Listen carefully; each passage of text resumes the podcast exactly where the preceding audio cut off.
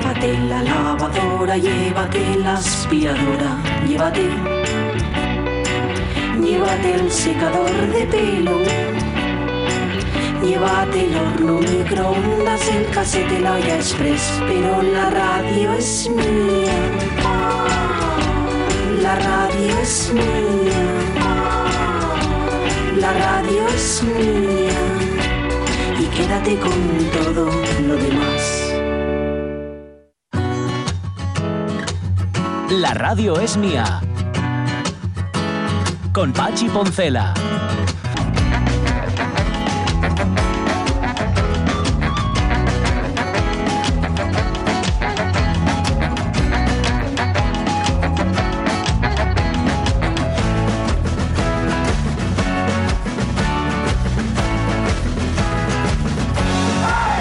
Las 12 y 16 minutos de la mañana, claro que ti es que esto lo veo mucho con mi chiquillo. Eh, perdón que insista tanto con él, pero claro, ahora como convivimos, como está de vacaciones, nos vemos más y entonces tengo más que contar. Pero, es muy presente. pero llega, mm, ahora menos, ¿no? Pero antes llegaba, ahora no puede.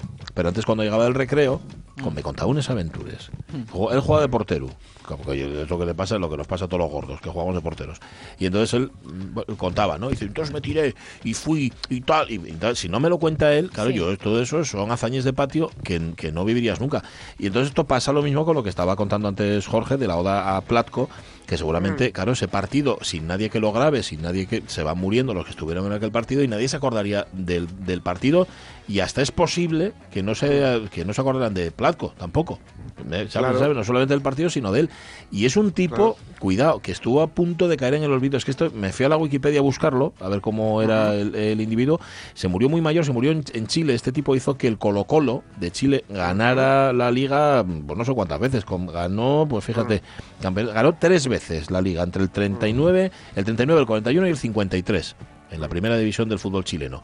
Pero claro, mm, la vida es muy larga y da para mucho. ¿Quién está tocando el micro que está haciendo un Eh, ruido espantoso? es Icable. ¿Qué, qué- qué- y esto? Es ¿Y esto? Ramón Redondo, ¿qué te tengo que llamar la atención hasta la última semana del año? Pues por lo visto sí. el pro de Ramón Ponce Colorado to- todavía después de, de esto.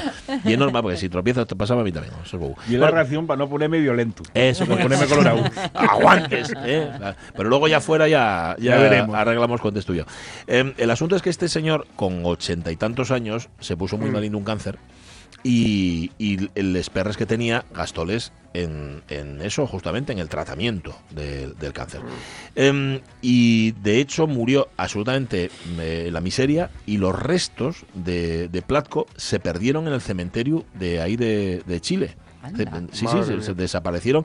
Creo que al final alguien los encontró y los llevó a su sitio donde tenían que estar, pero sí, sí, se perdieron en el Cementerio General de Santiago. En el año 2015, mira, estoy leyendo ahora, fue localizado y trasladado al mausoleo de los viejos cracks, que se llama así, el mausoleo de los viejos cracks del Colo Colo. Hicieron una ceremonia oficial, etcétera, etcétera, y sí, sí, ahí lo llevaron, pero, pero fíjate, eh, recordado, un tipo que, que en vida hizo mucho por el fútbol y que si no hubiera sido por Alberti, ahora mismo no sabríamos Mm. nada de él. Ahí lo tienes. Pues sí, Ah, pues sí, pues sí. Es como el, el trinche. El trinche que murió hace poco, lo Mm, contamos aquí. Sí, Lo cierto. contamos aquí. Me acuerdo, me acuerdo. Eh, al, al trinche, o del trinche, mejor dicho, no hay prácticamente eh, imágenes. Porque, bueno, era él no jugaba en la primera división argentina, no llegó a debutar en la primera división argentina, si yo no recuerdo mal, Sí. o tal vez jugar algún partido así suelto.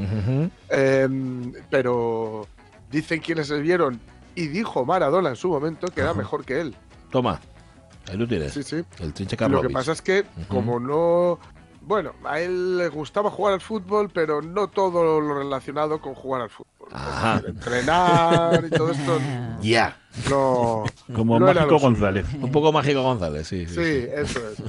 De modo que no hubiéramos sabido prácticamente de él, eh, digo, a, a- a nivel, a- aquí en España y a un nivel un poco más masivo, de, nes- de no ser por un documental, porque alguien contó esta historia, llegó a oídos de Michael Robinson, Sí. el paz descanse, y hizo uno de esos maravillosos informes Robinson, Sí. y le localizaron, y estaba vivo además, el trinche, y bueno, gente saliendo hablando de él y contando las jugadas y tal, pues lo que tú dices, ¿no? Ellos lo cuentan, pero eso eh, se ha perdido, digamos, ¿no? De alguna forma. Pues o, sí. o si hubiera perdido, de alguna forma. Pues ahí está. no- de no ser por esto. Y el Trinche Karlovich, que se Por murió cierto, en luego 2020. lo- se murió porque le intentaron robar la bicicleta y se llevó un golpe en la cabeza. En efecto, qué terrible. Y así ¿eh? Se murió. Qué terrible. Sí, sí, sí. Sí, sí. Tremendo.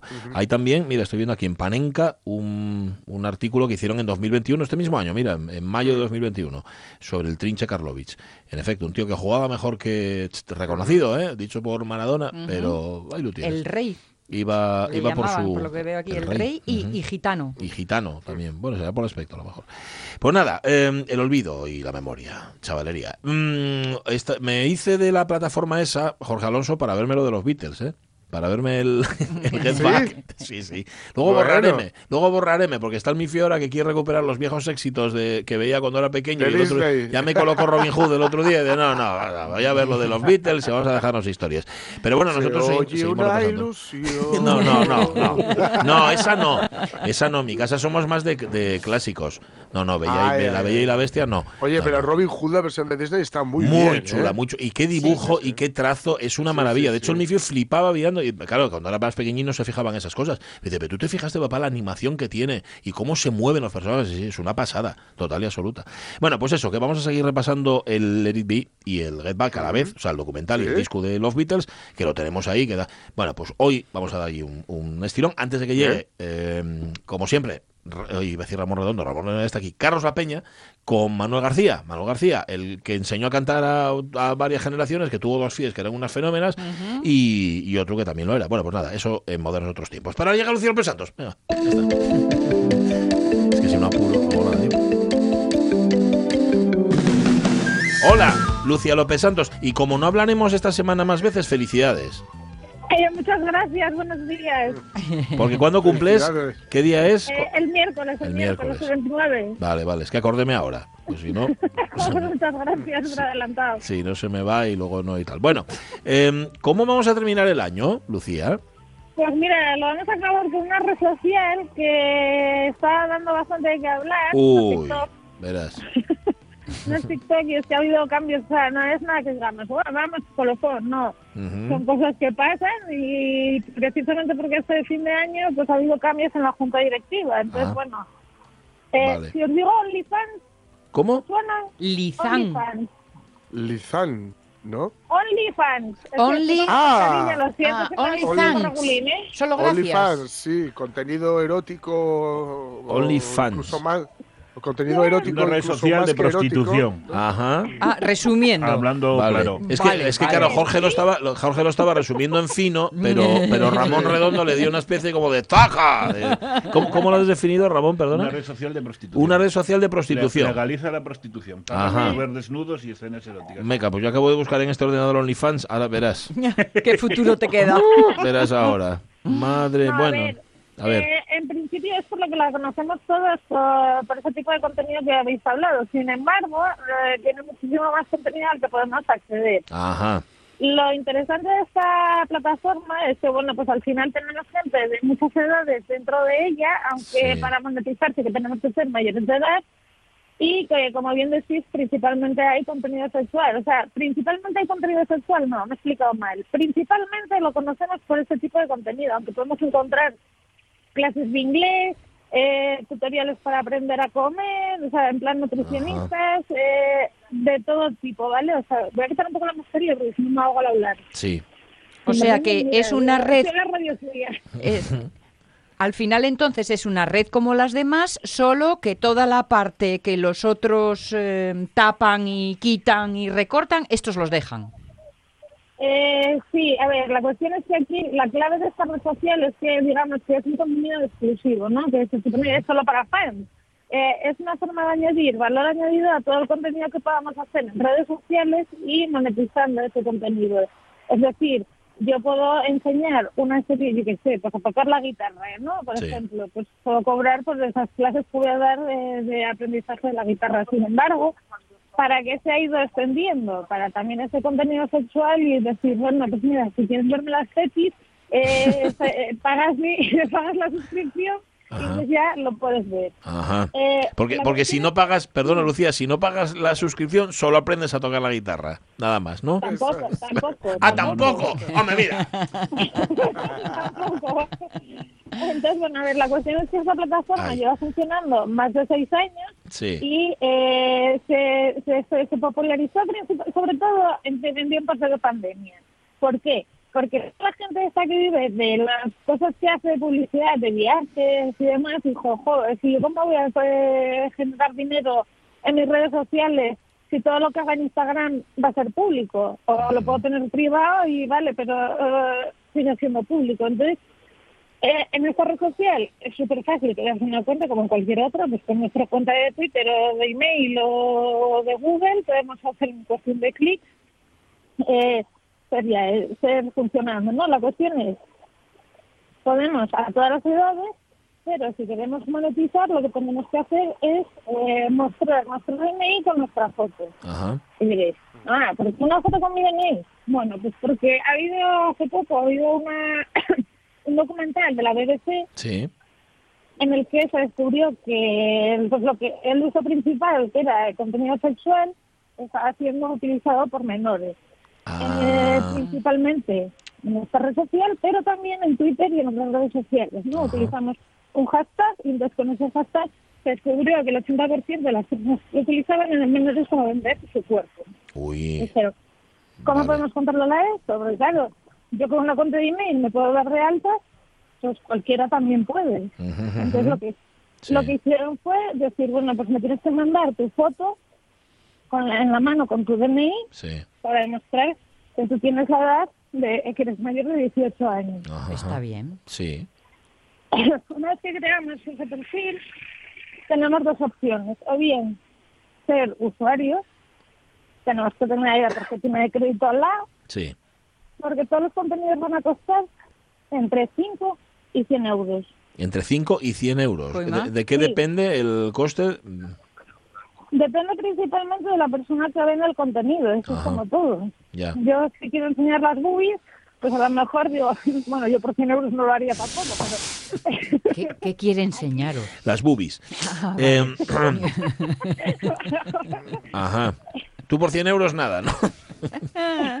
no. Ajá, A ver, no, la bien. clave está un poco en que eh, no puedo pagar una suscripción mensual, vamos a tener derecho a los contenidos, sino vamos a tener solamente con- derecho a los contenidos de un creador único, ¿vale? O sea, que cada, eh, cada creador tiene sus suscripciones. Vale. No es como Netflix, Ya, ya, ya. pagamos una cuota mensual Ujú. y tenemos ahí acceso ilimitado a lo que queramos. O sea que tú pagas por cada canal al que te Pero suscribes. sacaperres eso. Claro, mucho dinero se mueve ahí, ¿verdad? Ajá, totalmente. La cuestión es que, bueno, el 20% de esas suscripciones, si fuéramos los creadores de contenido, se las lleva eh, la plataforma, porque al final, y ellos lo que te dicen es, este 20% tú me lo vas a pagar porque yo te voy a asegurar que ese contenido no salga de la plataforma ni de tus muros, ni que tus suscriptores que lo vean lo puedan copiar, plagiar o exportar a otro lado. Ajá. Ni siquiera hacer una captura de pantalla. Nada. En teoría no, En teoría. en teoría, teoría. no, pero ya sabéis que esto de la teoría y la práctica es Ah, todo sí. muy volátil y Sí. variable. Pero sí que es verdad que circulan muchísimos menos vídeos de OnlyFans que de cualquier otra plataforma, ¿vale? Pero Ajá. también es más difícil de piratearlo, por así decirlo. Eh, y a ver, estamos, Eh, estamos, ya ves que estamos atentos como a misa Sí, a ver sí, a dónde sí. vas a parar con todo esto. ¿eh?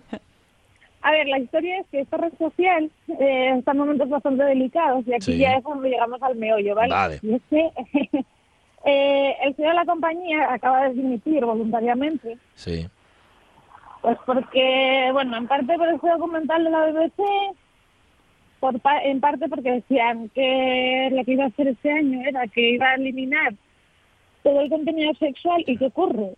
Cuando se gana principalmente dinero es que eh, la gente que emite contenido sexual, pues a ver, aquí estoy hablando sobre todo de gente de mujeres y hombres y viceversa, por ejemplo, que está haciendo pastísima en esta red social. Ah, ah, ah, o sea, van al, al bueno, iba a decir al reality, ¿no? Porque mujeres y todo eso es un reality. Van ahí y ahí es donde se explotan, ya digamos, est- estas...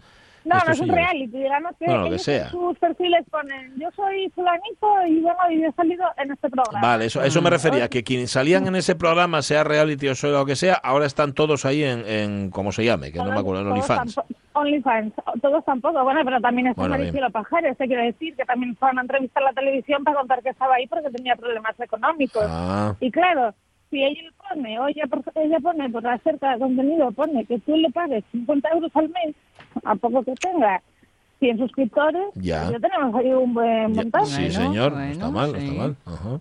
Claro, hay que buscar las historias. Entonces, claro, cuando este CEO dijo, no, vamos a eliminar radicalmente todo el contenido sexual, Ujú. los creadores se echaron encima. Claro. Dijeron, Oiga. no, porque si no, ¿cómo me voy a ganar yo la vida? Que Claro. eso es muy fácil. Yo me grabo en casa un vídeo casero, enseñarse un poco el pecho, enseño un poco el culete y ala. Ujú. Bien. Pero tampoco es pornografía, ¿eh? Ya. No es pornografía, dice lo. Es un amarín. Ya. Eh, es contenido sexual explícito. Ajá, ajá, Pero no es pornografía, ¿vale? No te llega el fontanero a arreglarte con la manguera. la- Ningún desagüe. Ajá, un saludo al gremio de los fontaneros. Sí, que además eh, tengo uno en casa mañana, o sea que tampoco Sí. que... Ajá. Bueno. Pero no es una fiesta, no es nada que hayáis organizado por cumpleaños, una fiesta, algo que te- no, esa visita estaba prevista ya de antes, ¿no? Vale, no, no, eso saben que aunque sea sorpresa que está prohibido. Vale. Por lo menos en mis cumpleaños y los de los demás, oye, que... Cada uno haga lo que quiera, muy bien, vale. Total que es, sí, a este lo echaron, este se lo cargaron porque él quería cargarse eh, lo sexual, ¿no? todo- sí, eh, exacto. Entonces, bueno, han hecho ahí ahora un cambio y la directora de comunicación pues ahora pasa a ser la CEO de la compañía. Ajá. Eh, ¿Qué han hecho? Porque dices, vale, esto es lo que han hecho, ha sido porque a través de ese documental que salía la BBC con la Sí. pornografía, los menores sobre todo, Ujú. y temas tan importantes como los boyers, ¿no? Porque al final dices, joder, pero si puedes estoy pagando 5 euros en un canal de un crío de 16 años, Ujú. yo no estoy haciendo nada malo en tanto en cuanto está ahí. Sí. Bueno, eh, ¿por qué está ahí ese chaval? Ujú. Es lo que habría que explicarse. Hombre. Entonces, bueno, lo que han hecho es, han ofrecido una alternativa nueva y es que han creado, dentro de los, o sea, han creado una nueva aplicación para móviles en el que puedes acceder al contenido gratuito. Ajá. Es muy poco y ese contenido gratuito consiste, en, soy fulanito y en mi vídeo de hoy vas a ver esto, ¿no? Digamos que podría ser, definir los trailers quizás Guay. sea hasta demasiado. O se- o sea, solo te permiten ver los titulares. Sí, podríamos decir, sí, más o menos. Si quieres ver el Entonces- cuerpo de la noticia. el cuerpo o aprender a tocar la guitarra. O Ah, sí, sí, inglés, se me olvidaba a eso, sí. Ya, ya, ya, ya, ya. A Vale, nivel vale. de creadores de contenido o de profesores durante la pandemia, pues yo lo veo una plataforma estupenda, ¿no? Para que digas, bueno, pues las clases hoy las hacemos por aquí, te suscribes y todas las semanas hay una clase de guitarra. Digo de guitarra, pues decir una. Sí, sí, sí. Sí. Y entonces, bueno, ya pues ahí vas generando tus ingresos Ajá. y tienes la plataforma con tus contenidos. Es una forma más fácil Sí, que hacer un Teams, un Bizum, no sé qué, ¿no? Ya. lo tienes ya ahí agrupado. Ajá. Vale. Bueno, está bien. Entonces, bueno, esta aplicación al final lo que hace es ver todo el contenido gratuito y ya, si quieres ver el de pago o te quieres suscribir a algún canal, ya tienes que irte a la página web, a la plataforma. Y Vale. bueno, al final eh, dices, "Jo, pero es que todo esto de que hay también que haber documentales explicando que hay menores en redes sociales, al final mm, Al final, tenemos formas más sencillas de agrupar las cosas, ¿no? Y es que cuando tengamos un menor en casa, Sí. y aquí ahora ya me pongo seria, ¿no? Ya- Muy bien. y sacamos el sentido común a relucir, es, si tenemos niños en casa, ¿qué tenemos que hacer para que acaben inscribiéndose o teniendo la tentación de inscribirse en este tipo de redes sociales y pongan tan fácil eh, poder exhibirse? Uno, establecer controles parentales en todos los dispositivos. Bien. Bien. Ellos, o sea, eh, al final los tenemos, están a nuestro alcance y los podemos hacer. Eh, dices, bueno, pues es que sea en el dispositivo a través de, yo qué sé, los proveedores de servicios de Internet, que también ofrecen algo de control parental, entonces, Sí. cuanto más completo, mejor. Y la segunda opción, o sea, y la segunda regla básica, imprescindible y fundamental, aparte del sentido común, es hablar con los chavales Sí, eso y también. explicarles qué significa enviar fotos de qué tipo, ¿no? Ujú. Sí. O sea, si tú mandas una foto en bolas, ¿qué te va a pasar? Sí. ¿Qué es una foto en bolas? O sea, ¿por qué te va a pasar eso? no Al final es explicarles, porque en palabras de los padres a sus hijos, educar, ¿no? Es que Sí. parece hoy en día que, es lo de... No, joder, es educar. Sí. y explicar bueno las consecuencias que pueden llegar a tener en el caso de que envíen esas imágenes y qué hay que hacer en el caso de que les lleguen también algunas. Pues sí. Porque a lo mejor nosotros hemos hablado muchísimo con nuestros hijos, pero eh, eh, de repente les ha llegado un amigo con el que no han hablado. Claro. ¿y ¿Qué hay que hacer? Bueno, eso no obstante, por lo- sí, te diré, te diré que no solamente debe hacerse en casa, sino que es que en los colegios lo hacen. Pero además lleva mucho tiempo haciéndolo. Eso de que va la policía y les explica y les dice y que si quieres arroz, Catalina. Es decir, eh, hay tal, tanta presión mm, en referencia a la imagen, a, a- eh, eh, crear estatus a través de la imagen que tú tengas, ser popular, que es esa popularidad malentendida, que ahí los padres, yo estoy muy de acuerdo contigo lo que dice Lucía, pero es- una tarea complicadísima, con lo cual sí, sí, hay que, hay que reforzar ese diálogo. Desde luego voy a refrescarlo. Y esto al final se resume en, en mis tiempos era cuando salgas del colegio y hay una persona dándote caramelos, no toques caramelos.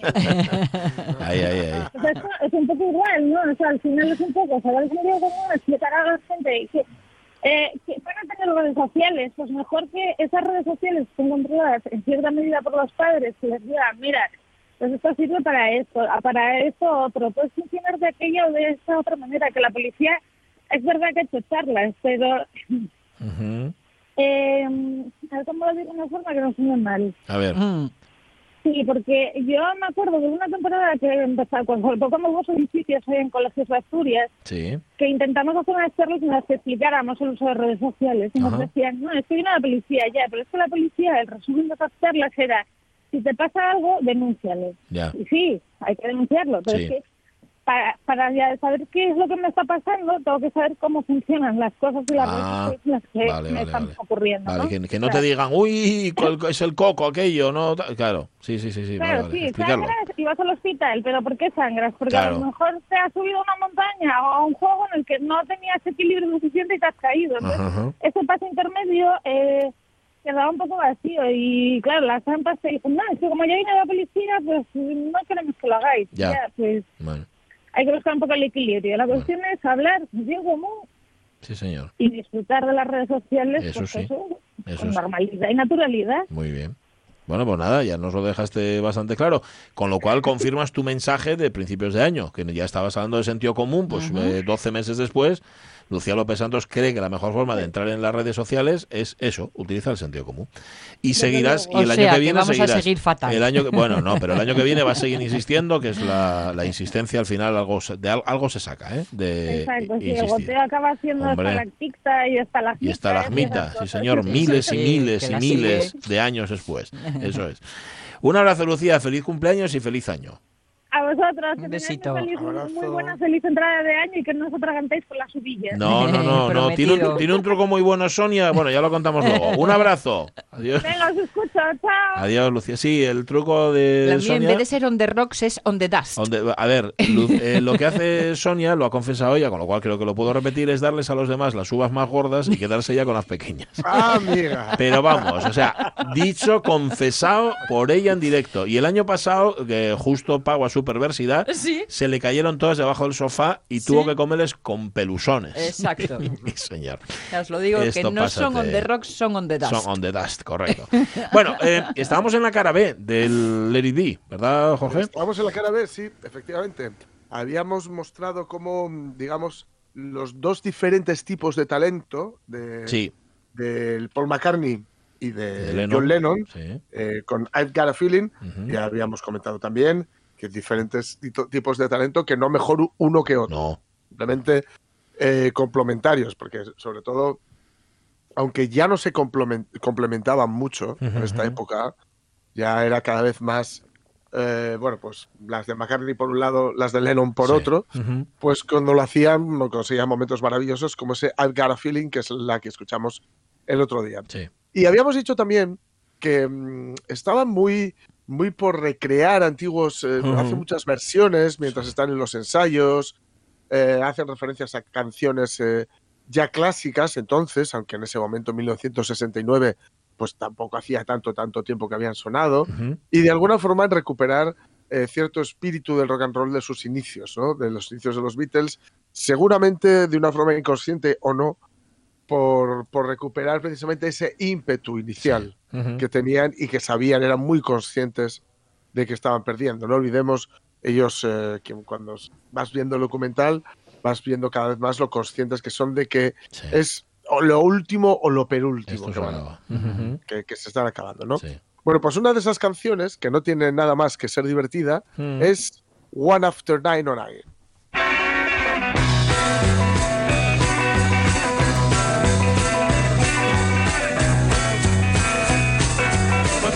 You're traveling on the one after 909. I said, move over, honey. I'm traveling on that line. I said, move over once, move over twice. Come on, baby, don't be go tight. Said you're traveling on the one after 909. I think enough to go and I beg her on my bended knee. You're only fooling around, only fooling around with me. Once, move over twice. Come on, baby, don't be cold as ice. Said you're driving on the one after 909. Pick up my bag, run to the station.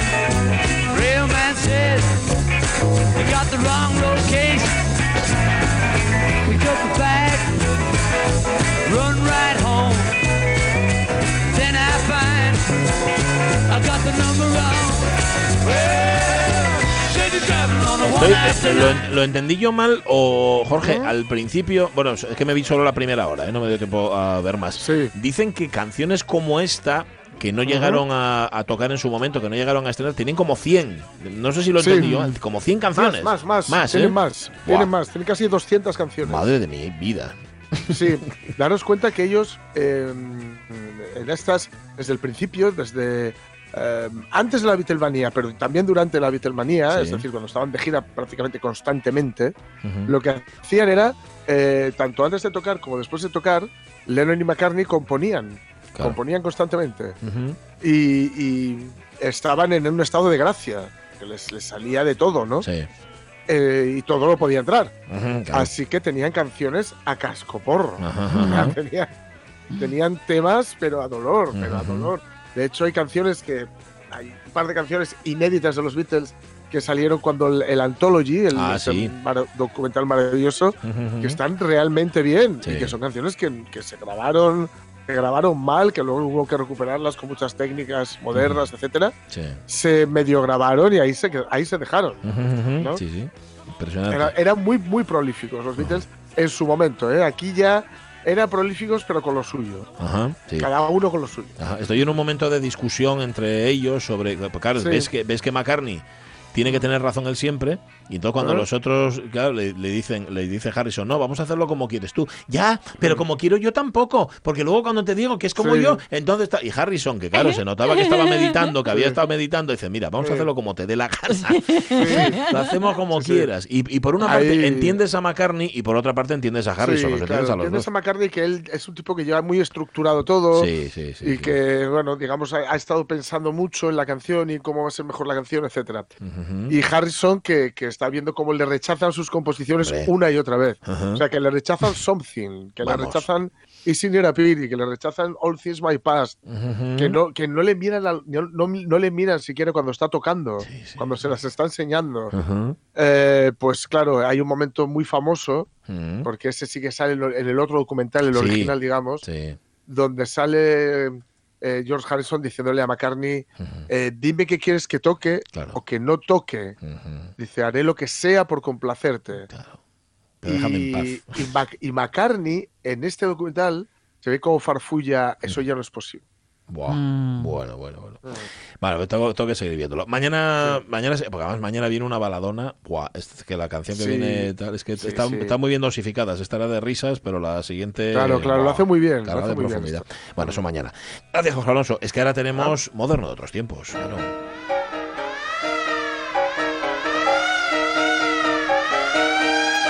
Con el sin par, Carlos La Peña. Carlos, ¿cómo estás? Muy buenos días. Muy bien, aquí, fantásticamente. Muy bien, cómo, Gracias, cómo. Eh, el último del año, por cierto, y, y re- retomando lo que empezamos el lunes pasado, que es decir, la historia del cantante, compositor, maestro, promotor, pionero de la ópera moderna, el sevillano Manuel del Popolo García.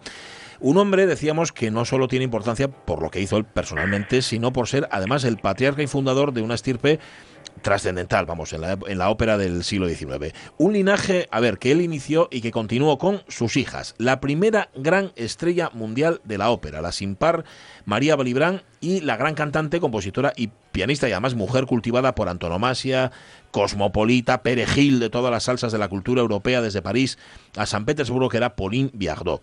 Eh, completa esa segunda generación su hijo, que tampoco era manco, Manuel Patricio García, autor del tratado que marcó la enseñanza del canto durante mucho, mucho tiempo.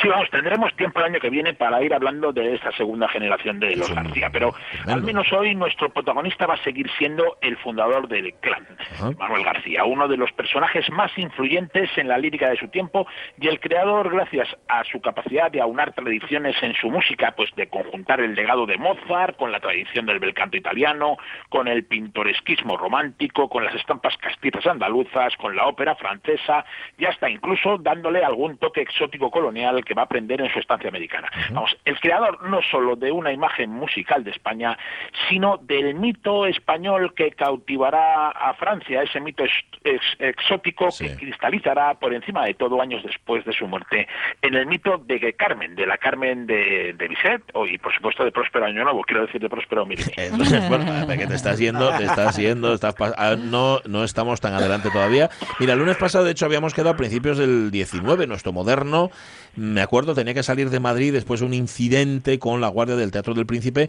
que hará que llegue incluso a ser encarcelado. ¿eh? Sí, sí, vamos, recordemos que, que, vamos, que García tuvo siempre líos, ¿no? Sí. Había nacido en Sevilla en 1775, empezó muy joven ya su vida errante, ¿no? Con 16 años se marchó de Cádiz y dejó atrás una Sevilla en la que recordemos que la Iglesia había prohibido las representaciones teatrales para proteger la salud espiritual del pueblo y evitar las epidemias que, según sus cráneos privilegiados, mandaba Dios como castigo porque los cómicos representaban sus obras, que, no, que a Dios no le gustaba el teatro. No. En Cádiz, Manuel García, cuya voz era ya muy apreciada en Sevilla, aprendió el oficio de cantante de boleras, de tiranas y de seguidillas y triunfó en la tonadilla, el principal antecedente lírico de la zarzuela. De hecho, empezará a componer tonadillas que conseguirá estrenar en Madrid cuando vaya a- allí a vivir en 1798 con su esposa, la cantante y bailarina bolera Manuela Morales. Yo que soy contrabandista, mi campo por mi respeto, a todos los desafío, puede tengo miedo. Ya el lunes pasado escuchamos una versión de este polo, yo que soy contrabandista, pero hoy volvemos a él con esta arrebatada y aflamencada versión a cargo de Cecilia Bartoli. Mezzo romana la grabó en su disco de homenaje a María Malibran y recuperó el gran éxito de la tonadilla española que triunfó en toda Europa. El contrabandista se convirtió en un canto a la libertad romántica para George Sand, para Víctor Hugo, por ejemplo, que la incluyó en su novela Burjargal, eh, o para el propio Federico García Lorca, que la recoge en Mariana Pineda. La melodía de este contrabandista aparece también en la obra de Schumann o de Liszt, por ejemplo. Las hijas de García la cantaron como un área más en El Barbero de Sevilla de Rossini. El poeta calculista, que es la ópera que contiene esta área, se estrenó en abril de 1805 en el Teatro de los Caños del Peral, porque después de tener que huir a Málaga por su enfrentamiento con la Guardia, Carlos, nuestro moderno va a volver a Madrid. Sí, vamos, la fama de Manuel García hace que enseguida se haya llamado para retornar a Madrid. De hecho, en la temporada de 1801-1802 ya está de nuevo en el Teatro de los Caños del Peral, un teatro que va a llegar en- enseguida a, a dirigir. Además de su fama como cantante, hay otra circunstancia que juega a su favor. En 1799, una Real Orden prohíbe la representación en suelo patrio de obras que no estén en lengua española, dando así el pistoletazo de salida de la traducción al castellano de las óperas francesas e italianas que se ejecutaban en los teatros españoles. Manuel García se convierte entonces en traductor, pero a diferencia de otros traductores, no solo se dedica a españolizar la letra de estas operetas, que es como se llama a las óperas traducidas, sino el espíritu y la música, que en ocasiones se lleva le lleva a la canción andaluza y la convierte en piezas verdaderamente muy originales. Eh, traduce la letra y traduce la música también. Bueno, aparte de esas operetas traducidas, cuidado, porque García continúa estrenando también sus propias tonadillas, ¿no? Sí, vamos, en la década escasa que pasa en Madrid, García estrena un montón de tonadillos y operetas. Ya hablamos el otro día de La Maja y el Majo o de La Declaración. A estas que en su segunda estancia en Madrid Se les van a sumar otras como El preso, que está inspirada por sus días en prisión, o El seductor arrepentido, El reloj de madera, quien porfía mucho alcanza, o El luto fingido, algunas días recuperadas recientemente. También El criado fingido, que incluye el polo Cuerpo bueno, alma divina, que no solo tuvo un gran éxito y se publicó en el extranjero, sino que años después inspiró a Georges Bizet para el preludio del cuarto acto de su Carmen. Y sobre todo, pues también, esto, la más exitosa, la obra El poeta calculista de 1805. En todas estas obras García demuestra su dominio del estilo mozartiano y del registro populista, elementos que va a combinar hábilmente en su objetivo de crear la ópera española.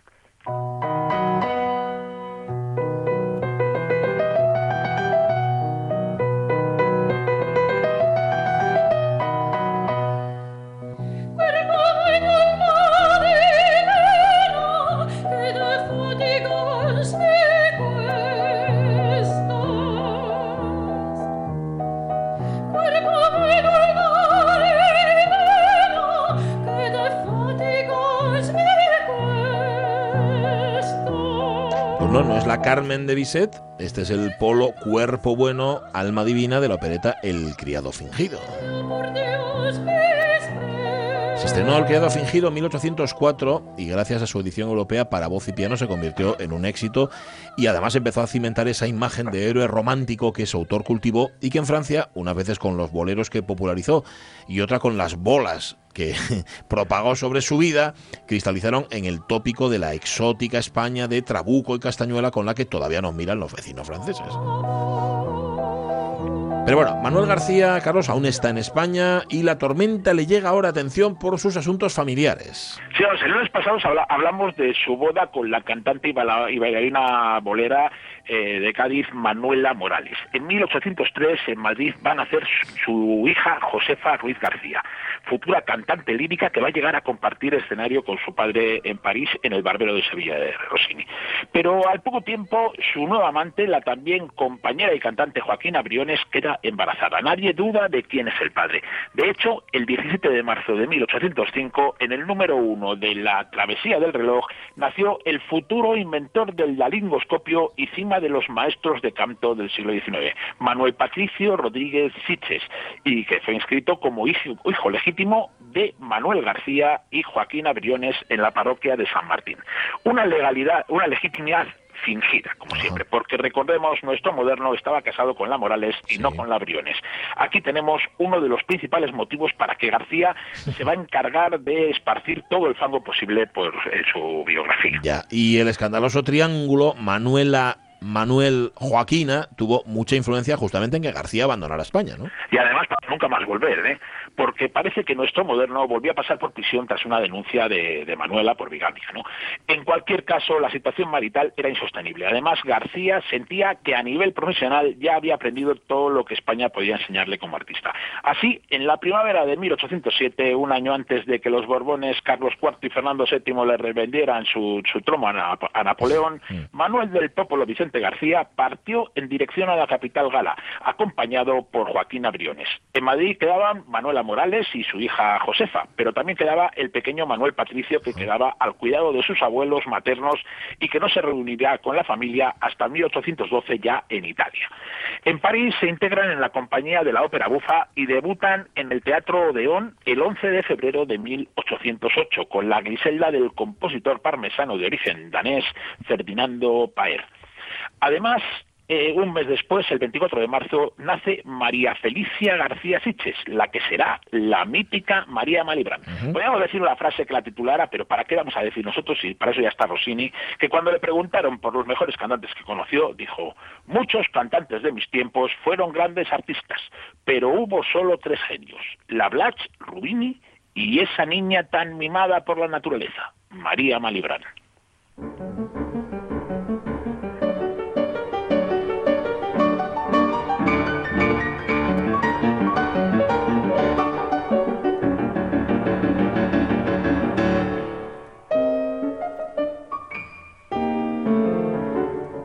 Ese despilfarro de notas, porque Liszt era muy así, habrá oyentes que hayan reconocido la melodía del polo, yo que soy contrabandista, porque sin duda está, su autor lo reconoce abiertamente, esta obra es el rondó fantástico sobre un tema español, el contrabandista.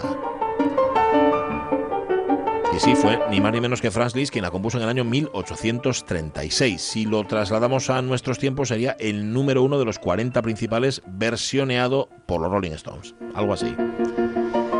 Porque, claro, con el estreno en París del poeta calculista, bueno, le va a llegar el éxito mundial a esta melodía. Yo que soy contrabandista, ¿no?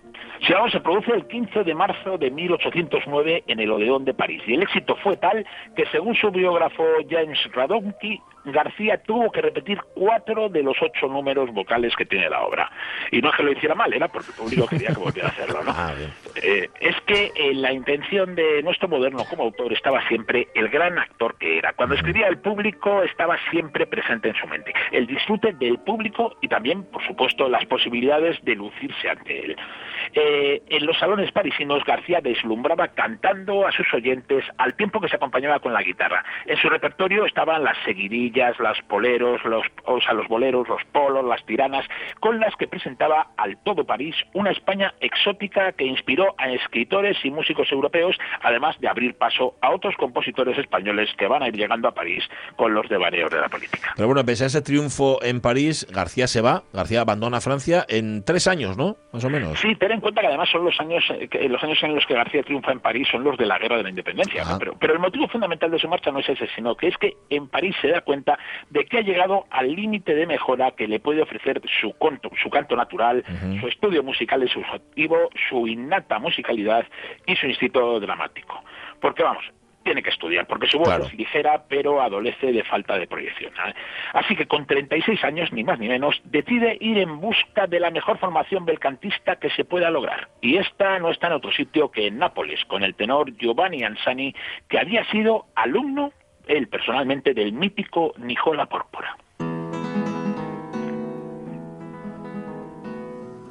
Bájale de nuevo, ay, ay, que me anhelo, ay, ay, que me ahogo. Y me matan las velas, ay, oh, puros soplos, ay, y me matan las velas, a. Qué preciosidad. Es que es decir, mejorar la técnica de un cantante y de repente aparece Teresa Berganza cantando este bajelito mío de los caprichos líricos españoles de Manuel García. Madre mía. Colección de canciones compuestas por García en el año 30. La grabación de este disco en la antigua iglesia de San Miguel de Cuenca en el 95 supuso justamente uno de los pistoletazos de salida para recuperar la obra de García, al que tenemos ahora mismo en Nápoles, en- vamos aprendiendo, empapándose más bien de la tradición del bel canto, ¿no? Sí, sí, vamos, con Ansani va a educar su voz hasta desarrollar todo su potencial. Pero además nuestro moderno asimila la técnica italiana del canto que va a ser la base de su método de enseñanza, el que va a emplear en sus últimos años en París y en Londres y el que va a transmitir a sus hijos. En Nápoles además va a debutar en 1812 en el Teatro San Carlo y al año siguiente logrará un éxito tremendo cuando estrene su ópera italiano eh, Il Califo di Bagdad. Su fama y sus progresos le llevan a la compañía de los Reales Teatros de Nápoles que había organizado el famoso empresario Domenico Barbaja, en la que va a coincidir pues ni más ni menos con los tenores Andrea Nocari, con Giovanni David y con su antigua compañera, la madrileña Isabel Colbrán la mejor soprano de su tiempo, amante del empresario Barbaja, que se va a convertir en la protectora de García en Nápoles. Colbrán, Isabela Colbrán, que también va a servir de puente entre García y Rossini, porque la madrileña, además de ser una de las mejores intérpretes de Rossini, se convirtió en su esposa. Sí, sí, vamos, la Colbrán los presenta y se hacen grandes amigos. Rossini llegará a París y a América en la voz de Manuel García, y el italiano escribirá para su lucimiento el inolvidable Conde de Almaviva del Barbero de Sevilla. García participó en el estreno aquel 20 de febrero de 1816 en el Teatro Argentina de Roma. Como tantas veces pasó con las obras maestras, el estreno fue un fracaso estrepitoso. Pero de eso y de mucho más, ya si os parece, pues hablamos el, el año que viene. Sí, señor. El primer año, el primer lunes del, del siguiente año, o sea, de 2022, que vamos, a poco que se esfuerce, va a ser bastante mejor que este 2021, ya te lo digo. Sí, sí, no le va a costar mucho. ¿Verdad? Em, gracias, Carlos La Peña, por un año más de modernos y de modernas. Eh, nos encontramos, eso, en 2022. Un abrazo. Un abrazo, Un abrazo muy grande. fuerte. Abrazo. Cómo cantaba Teresa Berganza, qué barbaridad y qué cosa más guapa. La música de Manuel García, bueno, la música y la vida de Manuel García, memorables en este modernos otros tiempos. Mañana, mañana volvemos Sonia Avellaneda, Sí, Jorge prometido. Alonso, Marca Unedo, Ramón Redondo también si quieres. Aquí estaremos a partir de las 10 y hasta la 1. Ahora el tren y antes las noticias. Sed felices. Adiós.